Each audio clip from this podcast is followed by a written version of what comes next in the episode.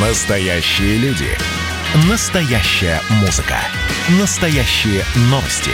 Радио «Комсомольская правда». Радио про настоящее. 97,2 FM.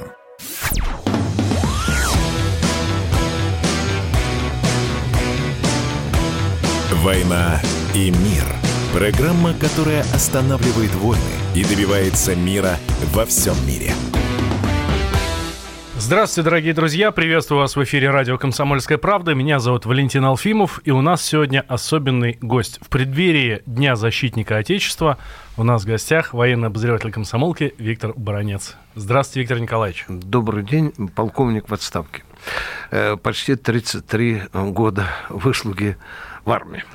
Виктор Николаевич, э, с наступающим вас. Спасибо. Спасибо вам большое за наше мирное небо, за то, что мы можем спать спокойно. И вам, и вашим коллегам. И армии в целом, да. Да, и у, у меня вот в связи с этим вопрос. Мы с вами об этом уже говорили у нас в эфире, но все равно никак меня эта мысль не покидает. Нужно ли поздравлять с Днем Защитника Отечества всех, кто не служил? Угу. Потому что поздравляют-то всех. Мальчиков да. там. Ну, мальчиков, ладно, они будущие, может быть, будут служить, может, ну, мужиков. Дорогой Валентин, э, мне каждый раз такой вопрос попадает в печень. Почему? Отвечаю вам. Жириновский, э, э, с которым вы часто беседуете, Владимир Вольфович однажды достаточно остроумно пошутил – как 23 февраля э, ломятся все заводкой мужики в магазин, так они все защитники Родины, защитники Отечества. А как просят их показать военный билет, то не у каждого он и найдется. Валентин, в чем, на мой взгляд, здесь вопрос? Э, у нас был, наверняка и ты знаешь это, у нас когда-то был день советской армии и военно-морского флота. И меня с ним тоже поздравляли. Ну, просто да. когда я еще пешком по Конечно. Ходил. Внимание. И вот когда настало время новой России, начались конъюнктурные вывертоны. И взяли этот э, праздник, который четко указывал кому он предназначен прежде всего, взяли и вот это, в общем-то, какое-то эфемерное название дали «День защитника Отечества». А э, День защитника Отечества, дорогой мой человек, в России сегодня где-то, э, наверное, около десятка ведомств, у которых по закону, по федеральному, предусмотрена военная служба. Эти люди тоже защитники Отечества, они же выполняют, защитники государства, да. Э, это один парадокс. И они, они у, у них, у них, причем у них у каждого есть свой профессиональный праздник, понимаешь? А армию как бы вот с цели смешали совсем, что обидно. Обидно. Э, теперь другое, Валентин. Я сейчас и о другом скажу. Может, это и не праздничная речь будет, но я, Валентин, прошу вас со мной поговорить вот на какую тему. Вот сегодня давайте зададим нашим радиослушателям вопрос. А сколько лет нашей армии? Так, а... У нее есть же истоки нашей армии. Это принципиально важный вопрос. Почему был день советской армии военно-морского флота? Там говорили, что впервые организованные отряды дали отпор э, под Псковом, и отсюда якобы э, было э, исток э, э рождения новой армии. Да? да? Да. Вопрос дискуссионный. До сих пор найдутся либеральные историки, говорят, там не победа была, а поражение. А у нас вообще с праздниками черт знает, что творится. Внимание. Теперь в следующем году мы будем отмечать 30-летие российской армии. Она в мае 92 -го года. Угу. Вопрос, внука, дедушка, а, а сколько нашей армии? 30 лет. А вот здесь мы переходим к главному. Наша армия была и имперской, и царской, и красной, и советской, а теперь она и российская армия. Внимание, дорогие друзья, я недавно читал э, указы Петра Первого, в которых меня обожгла одна фраза. Он сказал, что мой отец впервые использовал регулярное войско. Другие истории mm-hmm. говорят, что вообще-то регулярное войско появилось аж при, аж, аж при Иване Грозном, что тоже подтверждается фактами. Дорогие друзья, Так почему же мы, это к вопросу об истории, почему же мы берем э, праздник родной армии то 23 февраля, то э, 7 мая, если у нас российская армия, русская армия существует уже почти что 340 лет. Вот даже в этот праздник, позвольте, я задаюсь, и вам тоже задаю, этот вопрос. Нам как-то с военными праздниками как-то не везет. Мы уже дошли до того, что сегодня дискутируем о том, что вообще-то День Победы надо отмечать не 9 мая, а 8 мая. И это тоже внедряется. Это, это, это, это такая очень тонкая тропинка, очень опасная. У нас соседи уже отмечают 8 мая День да, Победы. Да, ты прав, ты абсолютно прав. И мне сегодня кажется, что поздравляя всех кто стоял в строю, кто стоит в строю. Мы сегодня, конечно, должны, дорогие друзья, поднимая праздничную чарку, задуматься о том, откуда есть и пошла наша отечественная армия. Ну, смотрите, 23 февраля, э, насколько я знаю историю, вот передо мной здесь открыта Википедия, да, э, что был установлен 27 января 22 года когда президиум а, в ЦИК РСФСР опубликовал постановление о четвертой годовщине Красной Армии. Да. И там говорилось, что в связи с постановлением, там бла-бла-бла-бла-бла, там а, обращает внимание исполкомов на наступающую годовщину создания Красной Армии 23 февраля. Значит, мы должны считать, получается, от, от времен создания Красной Армии, это, это а не день, какой-то там имперской. Это день рождения Красной Армии. А ведь что до Красной Армии у России не было армии? которая воевала на фронтах. Часто мы говорим да. с нашими гостями о том, что нельзя переписывать историю и что-то выбрасывать, что-то возвращать. Мы истоки берем. У нас корни вековые, а мы берем э, истоки рождения армии, берем, как будто она родилась только в прошлом веке. Вот меня поражает что еще. Посмотрите, мы недавно бурно отметили столетие службы внешней разведки.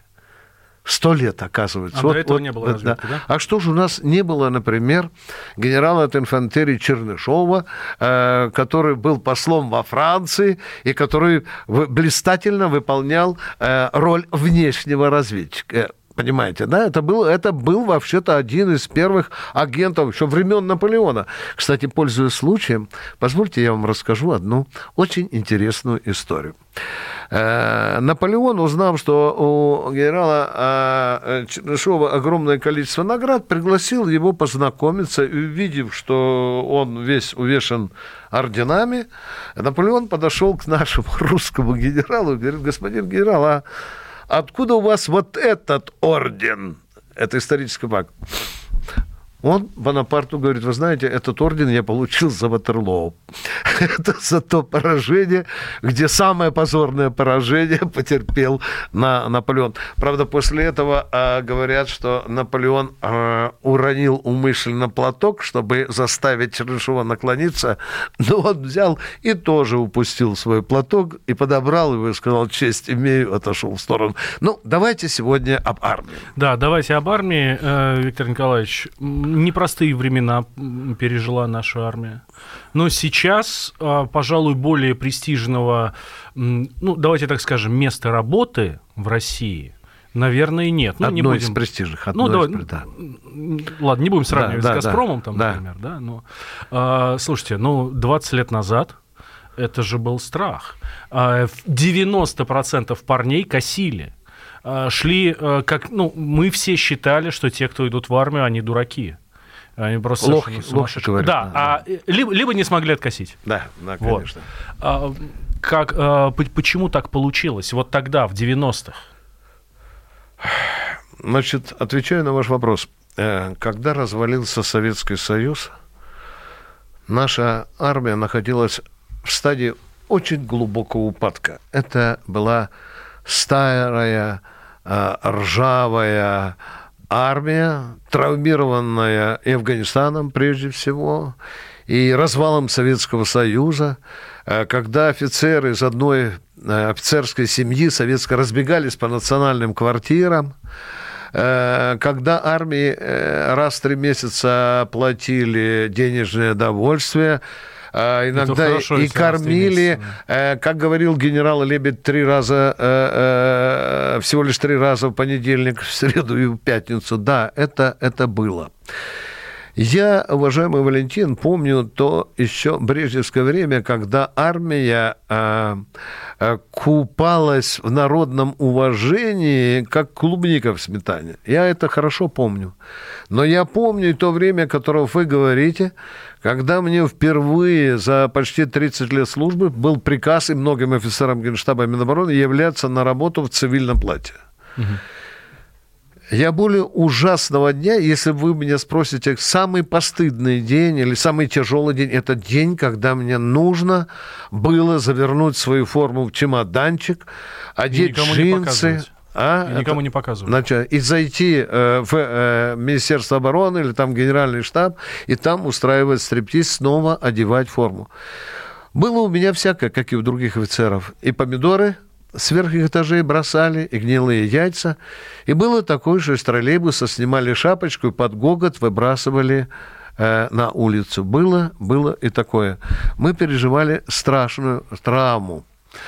Почему так произошло? Давайте мы поговорим в следующей части. Сразу после небольшого перерыва я, Валентин Алфимов, рядом со мной военный обозреватель комсомолки Виктор Бронец, полковник в отставке. Говорим про армию, про, про то, какой она стала и какой она была. С наступающим вас, мужики. Музыка для мужика не тяжела, не легка Для мужика музыка, словно глоток воздуха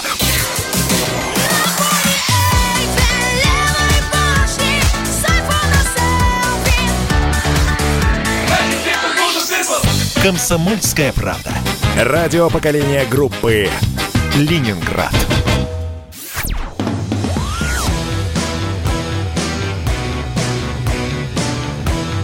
«Война и мир». Программа, которая останавливает войны и добивается мира во всем мире. Итак, мы возвращаемся в эфир радио «Комсомольская правда». Я Валентин Алфимов, рядом со мной полковник в отставке, военный обозреватель «Комсомольской правды» Виктор Баранец. Виктор Николаевич, э, вот про прошлую часть мы закончили совершенно ужаснейшей картиной из середины 90-х, mm. когда вам приходилось и форму не носить на улице. Да? Я был не одинок, таких сотни были. Понимаю, да. понимаю. И не конкретно про вас, да, да, да. Э, вам как военному. Mm. Почему так получилось? Почему докатились мы до такого? Еще в середине 80-х угу. армия была очень уважаемой институцией. Угу. Прошло 10 лет и все. Да, я хорошо э, помню то время, когда так называемые демократы э, э, очень боялись, что армия э, шевельнет своим броневым э, плечом и, и остановит их стремление, в общем-то, к переходу к капитализму. Армия была остается столпом государственности. И этот столб в то советское время надо было вырубать. И на это были направлены, э, в общем-то, вся, не только западная пропаганда, это была внутренняя, скажем так, либерально-демократическая пропаганда. Но я вернусь все-таки к вашему очень интересному вопросу. Вот представьте себе, что во времена Брежнева социологи замеряли э, уровень доверия армии народ, э, армии народу. Валентин, я хорошо помню цифры. Э, это было 86%. Угу.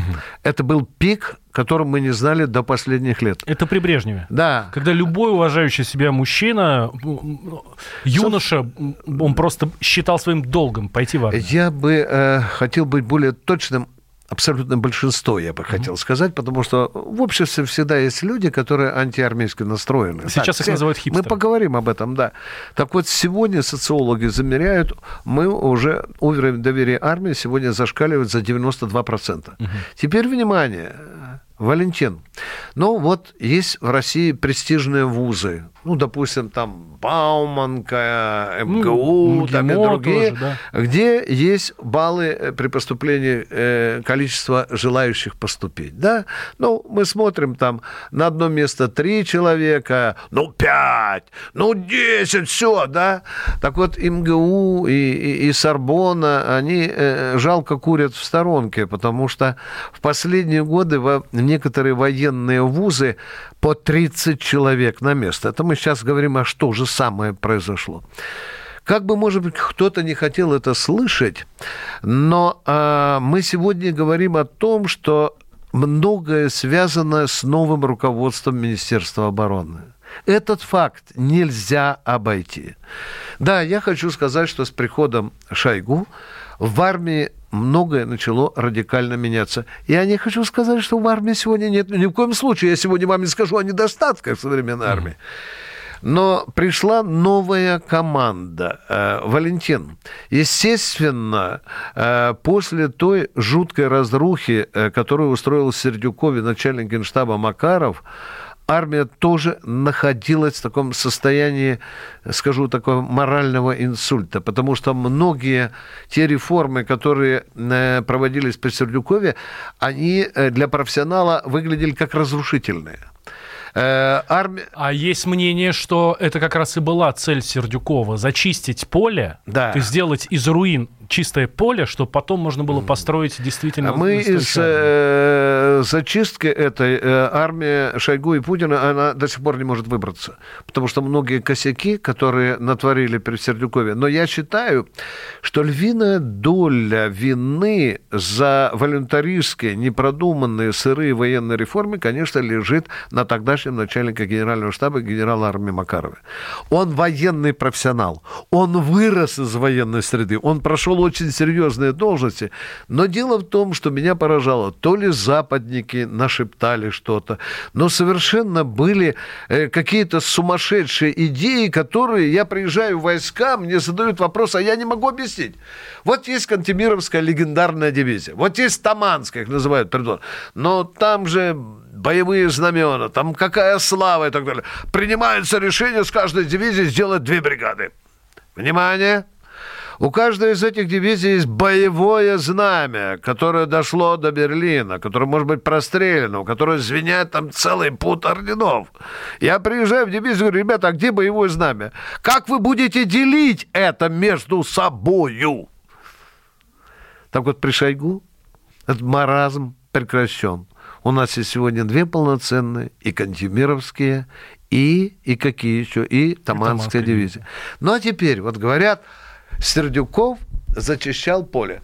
Э, ну вот возьмем простой приказ. Я вам сейчас скажу, как как часто те реформы, которые бестолково делались, как они отражались на сознании людей. Сердюков пришел и снял нахимовцев и суворовцев из э, Парада Победы. Так. А когда я говорил с генералом-полковником Громовым, который там вот с 10 лет топал в Суворовском училище, он сказал, я, когда шел, топал по Красной площади в составе Суворовской, я поклялся себе, что на всю жизнь останусь в армии, и я обязательно стану генералом. А получается, Сердюков такую возможность у ребят забрал? Да, это же был удар по очень важному э, такому университету подготовки молодых кадров. Да, не все эти пацаны, 200 человек, коробка, они все станут генералами, не все, может быть, офицер пойдут. Но ядро-то остается в армии. Это же молодая поросль, которую надо лелеять. Все, снять! Пришел Шойгу. Первый приказ, что вы знали, я в этот день священный для меня говорю, Шойгу, приказ номер один. Вернуть суворовцев и нахимовцев на парад но при условии на конкурсной основе и дисциплина, и оценки. Что рассказывал мне начальник Суворовского московского училища. Прихожу в 7 часов на службу, а у меня приемный спят человек 12 суворовцев, как дети спят. Я через них переступаю. Один проснулся говорит, товарищ генерал со слезами на глазах, клянусь, тройки больше по математике не будет. Никогда вы меня, чтобы я неправильно строевым занимался, не автомат, клянусь, разбираться за сколько. Товарищ генерал, возьмите меня в парадную коробку. Вот вам всего лишь одно маленькое решение, а как оно отражается на дате. И я бы мог сегодня, Валентин, приводить безмерное количество фактов, когда э, реформы Сердюкова делались бездумно, продавались иногда, на, выставлялись на продажу даже институты, корпуса зданий, которые занимались стратегическими вопросами. Хорошо. Сердюков все понятно. Э, Если сравнить э, середину там 2010-х, вот то, что сейчас происходит, там 2020 и середину 90-х, тогда из армии тащили все, что можно. Э, БТРы по запчастям разбирали. Армия торговала. Не будем говорить уже про горючку и про э, склады продовольствия. Там все вообще ничего, там все было пусто. Сейчас не тащат. Почему? Люди-то сам, те же самые. Здесь много причин. Ну, во-первых, надо прежде всего сказать, пусть офицеры на меня, прапорщики, мичманы не обижаются.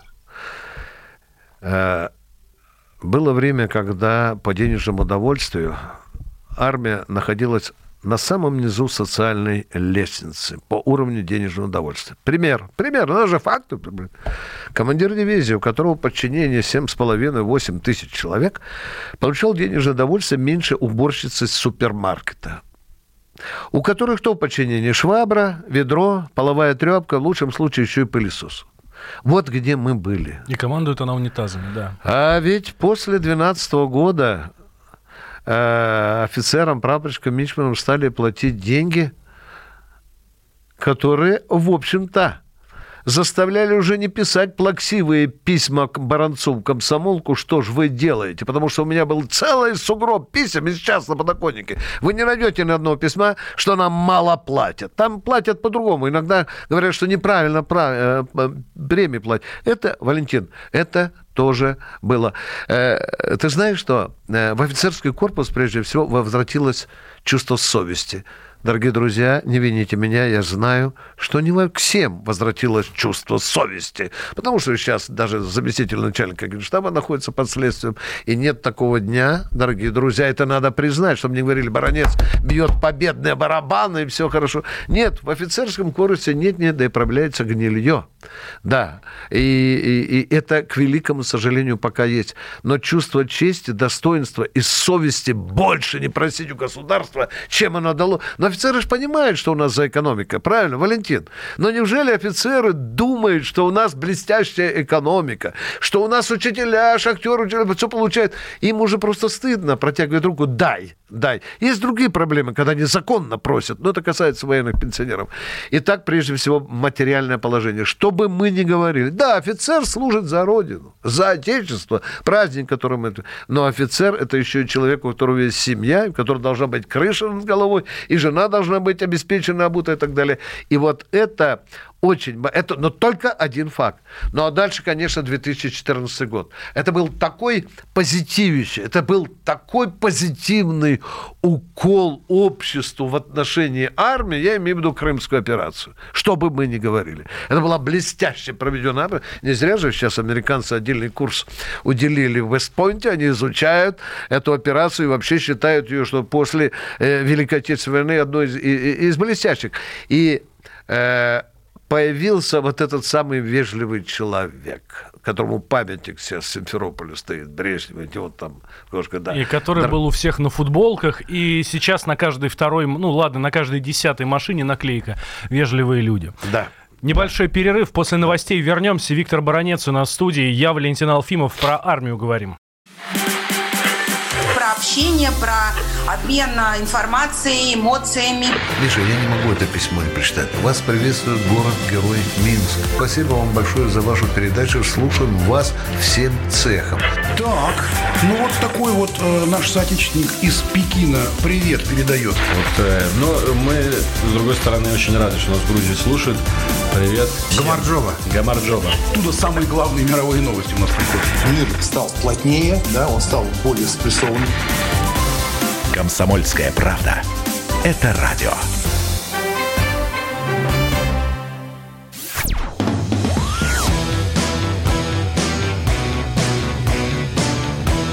«Война и мир». Программа, которая останавливает войны и добивается мира во всем мире. Итак, возвращаемся. Прямой эфир радио «Комсомольская правда». Валентин Алфимов, Виктор Бронец. В преддверии эм, Дня защитника Отечества говорим об армии и обо всем, что с ней связано. Как она изменилась, как она страдала, как она восстала из пепла и не только. А, Виктор Николаевич, Валентин, хорошего. э, я думаю, что мы сегодня в нашей беседе должны затронуть один из центровых вопросов. А как изменилась армия за эти последние годы? Э, Я 52 года пишу про армию. Я пережил много министров обороны. Кстати, чтобы вы знали, э, Шойгу э, 45-й министр обороны России. Я их всех знаю на, на, на зубок. Как да. президент Соединенных Штатов. Так вот, я хочу вам сказать, что э, я, начиная с 65 года, э, пишу об армии вот всех тех периодов, начиная, заканчивая сегодняшним днем. Так вот, положа руку на печень, я вам хочу сказать, столько созидания, сколько я вижу в родной мне армии за последние 8 лет, я никогда еще не видел. Начиная от Центра национальной обороны государства, этот великий штаб, который руководит всей обороной, а не только армией. Новые причалы, новые аэродромы, новые вооружения, новый личный состав. Валентин, сегодня у нас больше 400 контрактников. Поймите, это 400 профессиональные 400 тысяч, больше 400 тысяч. Внимание, это только солдаты и сержантов. Это уже не мальчики, которые от мамки забежали в армию на 12 месяцев или на 365 дней. Или которые хотели сидеть дома, но за ним пришел военком. Да, это парни, которые подписали один контракт, второй, это уже, они этот танк знают, или пушку, или э, э, систему ПВО, они знают уже звук. Это матерые мужики. Внимание, внимание.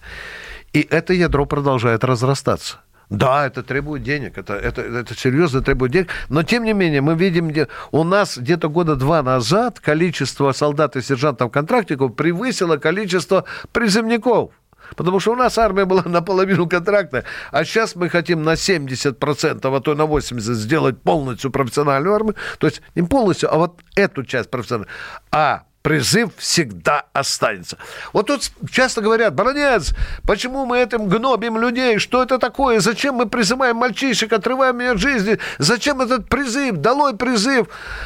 Отвечаю, дорогие друзья, отвечаю вам, что каждая уважающая себя армия всегда имеет запас, всегда имеет резерв, всегда имеет резерв тех людей, которые в случае разыгрывания боевых действий заменят тех, кто сегодня находится в строю. А теперь считаем. 400 тысяч солдат и сержантов-контрактников. Раз. 250 тысяч офицеров, они же тоже профессионалы уже 650. Берем еще там 1060 прапорщиков и мичмане, тоже профессионалы.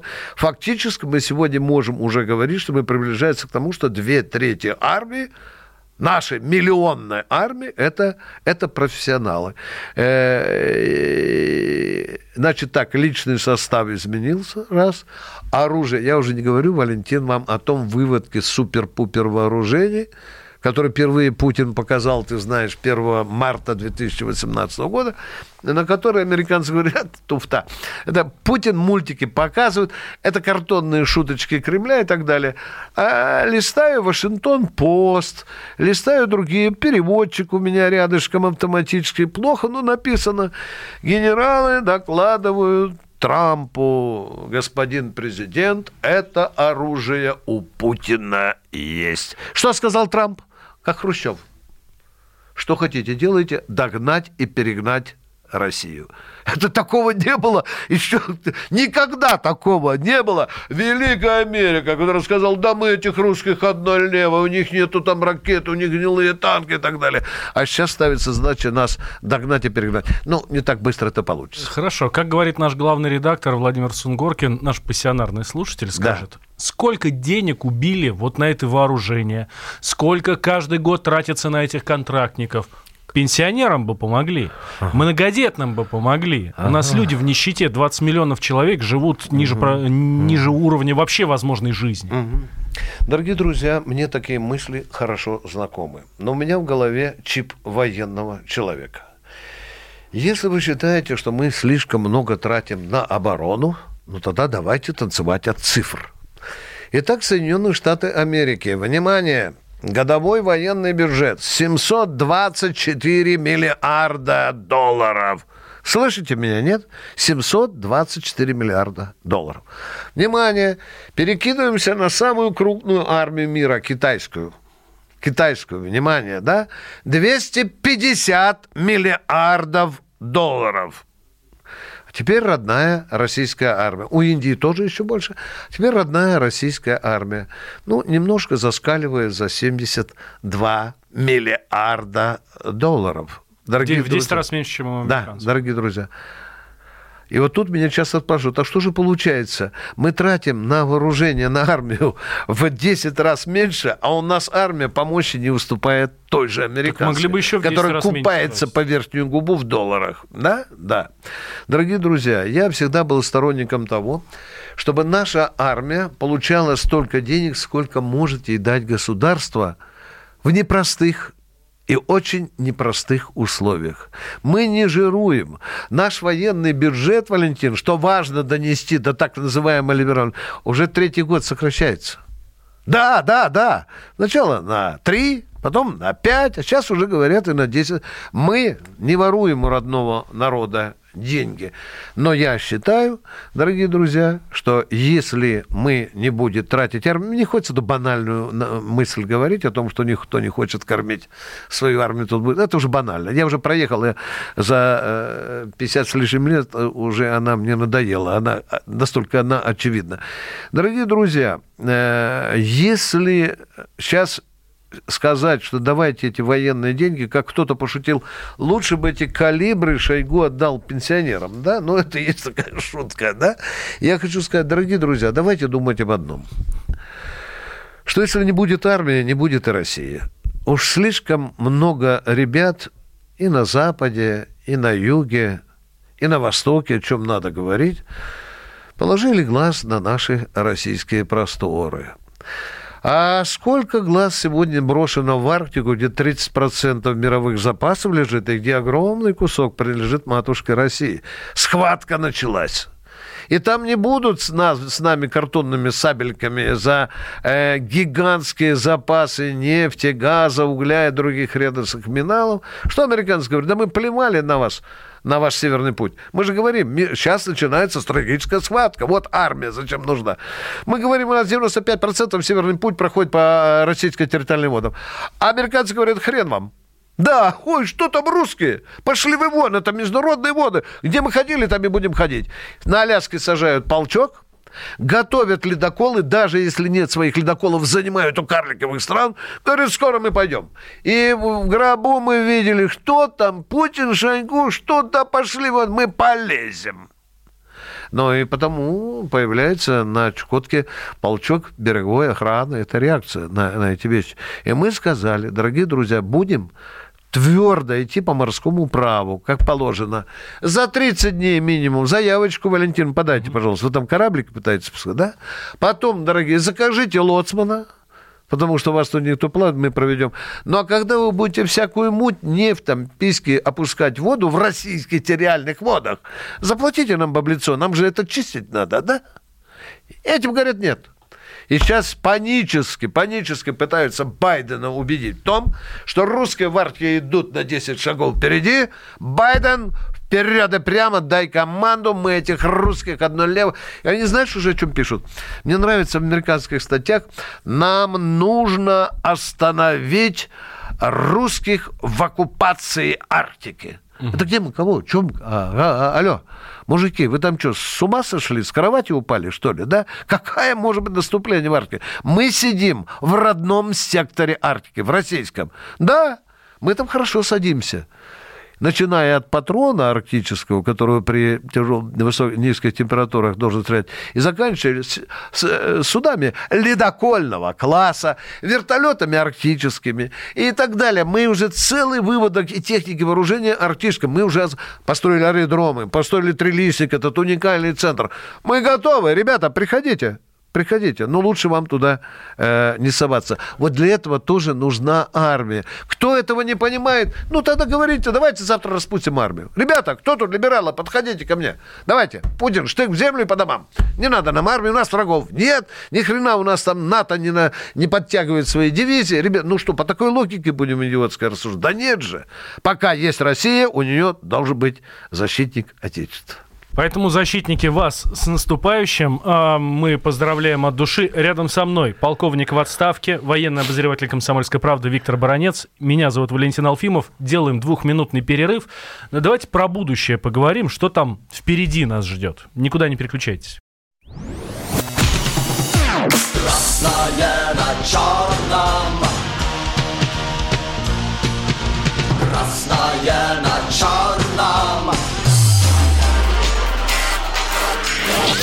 Там, где вода И в небе смешки ломаных стрел.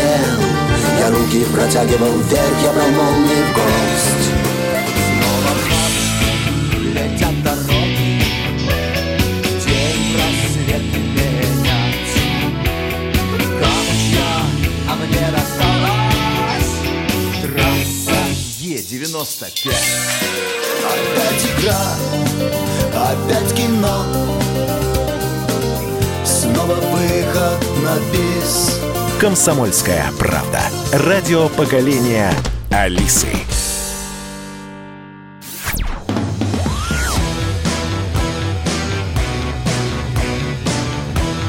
«Война и мир». Программа, которая останавливает войны и добивается мира во всем мире. Радио «Комсомольская правда». Я Валентин Алфимов. Рядом со мной полковник в отставке, военный обозреватель «Комсомольской правды» Виктор Баранец. Говорим про армию. Виктор Николаевич, я нашим слушателям пообещал, что мы поговорим с вами о том, что будет дальше. Какие перспективы у нашей армии? Ну, перспективы, я не знаю, там, давайте на 10 лет посмотрим вперед. Армия будет продолжать, а, наращивать профессиональное ядро. Я думаю, что минимум нам нужно 500 тысяч, осталось немного, 100 тысяч солдат и сержантов-контрактиков. Так, за это же время в перспективе будет сокращаться и призыв. Я не думаю, что будет год призывать э, Валентин два раза там по 130 тысяч и так далее. Я думаю, что мы когда-нибудь остановимся. Нам вполне хватит и 150 тысяч. Для начала. Мы же на 10 лет на глубину смотрим, да? Внимание. В армию пойдут новые вооружения. Они уже идут. У нас э, радикальное перевооружение армии, и мы, собственно, вышли на программу перевооружения. У нас э, до 27 года когда мы остановимся, когда мы перестанем принципиально новые виды вооружений поставлять, все. Да, да, потом начнется его величество модернизация. Есть ракетка, можно сделать ее лучше или нет. Дальше. Мы должны закрыть полностью вопрос социальный, острейший процесс. Мы должны у каждого офицера, прапорщика и у, у сержанта, контрактника должно быть жилье. Это громаднейшая проблема. Мы же тыкаем пальцами. А у американцев даже сержант имеет собственную квартиру. Дорогие друзья, ну, если вы тыкаете, что там так, то почему не должно так быть у нас? А это тоже деньги. Ну, конечно, Министерство обороны не надрывает пупок, оно решает эту проблему по размеру денег. Понимаешь? Ну, нельзя, имея в кармане доллар, нельзя купить за э, 150 долларов фотоаппарат. Понимаешь, да? Не- нельзя купить. То есть армия наша протягивает ножки. Ну что, дорогой нам предстоит десятилетие серьезного противостояния с НАТО, это прежде всего, да, потому что противостояние с НАТО – это центровой вопрос. Как оно дальше пойдет? Потому что слишком уж часто, Валентин, у наших границ прогуливаются и самолеты, и ходят корабли по водам и так далее, и, и в общем-то, на нас э, налегают. И еще, что я предвижу, сейчас нас просто призывают тому, что хватит уже брецать оружием, хватит уже петушиться с НАТО, который продолжает. Давайте переговариваться. У меня есть какая-то надежда на 10 лет, что остынет вот эта высокая температура российско-натовской э, холодной войны. Я думаю, где-то, Валентин, мы в конце концов найдем какой-то удобоваримый э, компромисс. Но потому что с каким натовцем не встретишься, вот ты знаешь, что говорит? Вот они сегодня-завтра воздушно-десантная дивизия во главе Шойгу приземлится на голову Рижан. Понимаешь, послезавтра наши Искандеры из Калининградской области разбомбят Варшаву, а там уже до Рамсайна дойдет и так далее. Понимаешь? И вот это дикое противостояние, такого я не помню ни в годы той холодной войны. Виктор Николаевич, вот мы с вами говорим, так все хорошо. Слушайте, ну есть же в армии проблемы. Самая большая проблема... Есть проблема. Самая большая О-о-о. проблема в современной армии какая? Самая большая проблема, э, которая затрагивает э, огромное количество людей. Об этой самой большой проблеме, дай бог, что она была последней, я получаю письма. Люди жалуются на невероятно большое количество совещаний во время рабочего дня. Люди просто заколебались. Они пишут, бронец, подскажи Шойгу.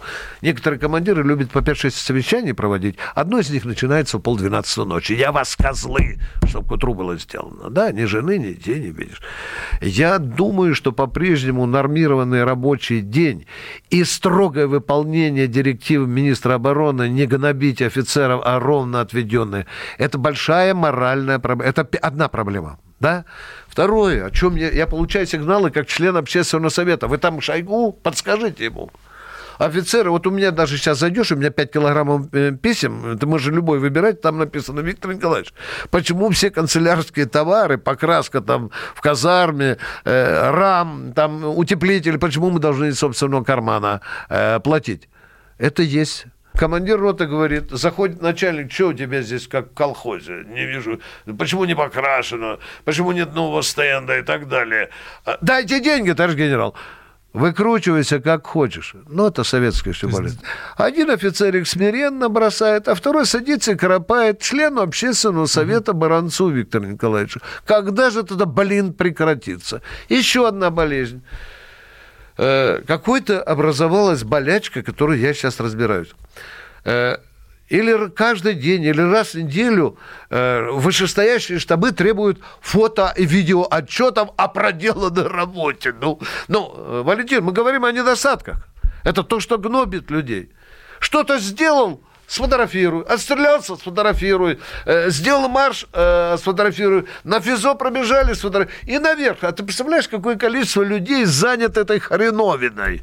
Когда солдат только должен думать, как лучше выстрелить, как сбить противника, э, как лучше э, выполнить задачу. Понимаешь?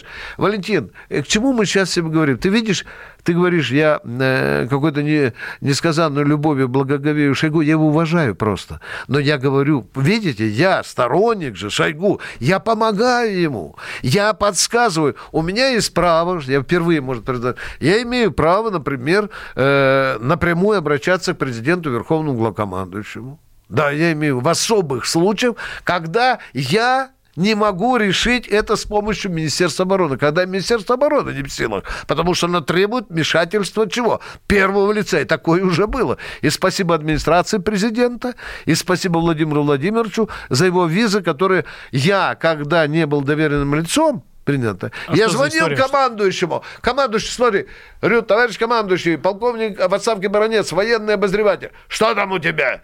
Я говорю, да посмотрите, вот у вас в общежитии беременная женщина шестого этажа, у вас лифт не работает. Пошел на! И все. А когда я стал доверенным лицом президенту, то мне говорили, Виктор Николаевич, мы внимательно вас слушаем. Ну, еще один эпизод с «Комсомольской правды». Иду на встречу с доверенных лиц президентом. Но надо же задать вопрос, который мучает десятки людей, может быть, тысячу людей. И вдруг ко мне приезжают люди с такой папкой, в которых 350 офицеров не получают денежное довольствие. И я иду к Путину. Докладываю это все Путину. Пять часов меня разбудил заместитель министра обороны, сказал, Виктор Николаевич, все получили под расписку. Вы скажите, у вас там, может, еще какая-то папка есть? Так вы Сразу доложите, да. Спасибо большое, Виктор Николаевич. С наступающим праздником вас. Всего самого наилучшего. И спасибо вам большое не только за интервью, а ну, за вашу работу. Да. Я Валентин Алфимов. Мужики, вас всех тоже с праздником. Служили, не служили. Ладно, неважно совершенно. Все защитники рано или поздно, если надо будет, конечно, все будем защищать. Всего самого наилучшего. Это «Война и мир» на радио «Комсомольская правда». Вам побольше мира и поменьше войны.